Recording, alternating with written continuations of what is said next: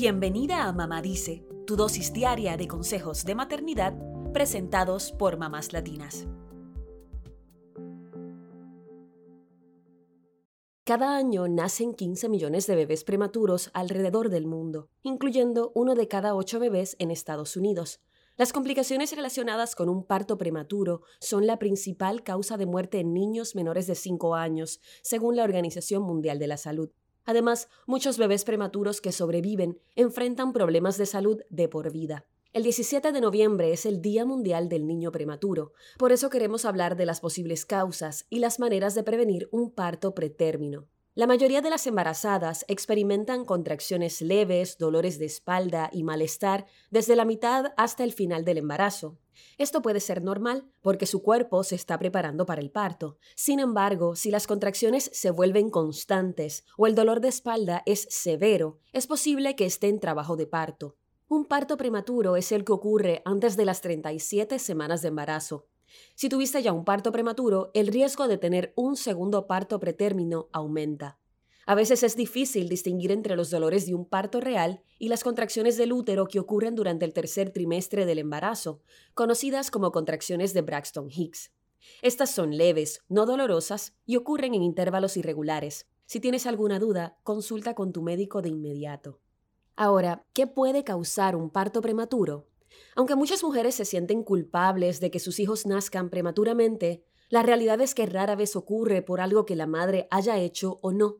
Es un asunto tan complejo que puede deberse a múltiples factores, por lo cual es difícil de prevenir, explica el doctor Michael Gravett, director científico de la Alianza Global para Prevenir la Prematuridad y el Parto de un Feto Muerto, una iniciativa del Hospital de Niños de Seattle.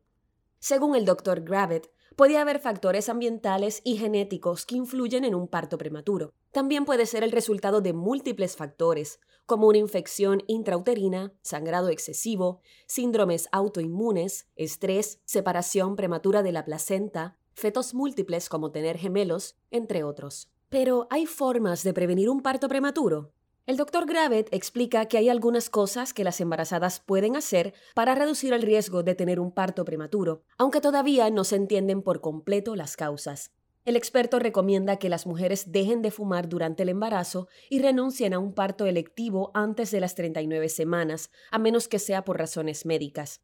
También es importante recibir una buena atención prenatal y un tratamiento adecuado para las infecciones del tracto urinario o de transmisión sexual. Cabe destacar que la fertilización in vitro puede aumentar el riesgo de un parto prematuro por la posibilidad de un embarazo múltiple. En estos casos, consulte con su médico sobre la transferencia de un solo embrión para evitar fetos múltiples. Recuerda que si durante tu embarazo tienes sangrado, exceso de secreciones vaginales o contracciones frecuentes y dolorosas, debes contactar de inmediato a tu proveedor de salud. Quizá tu médico no pueda detener el parto prematuro, pero cuanto antes llegues al hospital, mejores serán los resultados para ti y tu bebé. La idea es que se puedan prevenir las condiciones que devienen a partir de un parto prematuro. La Organización Mundial de la Salud estima que el 75% de los bebés prematuros pueden sobrevivir, sobre todo si tienen una atención médica adecuada. Además, se están implementando medidas como el cuidado canguro, que es práctica de mantener al bebé piel con piel con la madre, y la lactancia materna frecuente. Ambos han mostrado resultados prometedores. Eso es todo por hoy. Acompáñanos mañana con más consejitos aquí en Mamá Dice y síguenos en mamáslatinas.com, Mamás Latinas en Instagram y Facebook y Mamás Latinas USA en Twitter.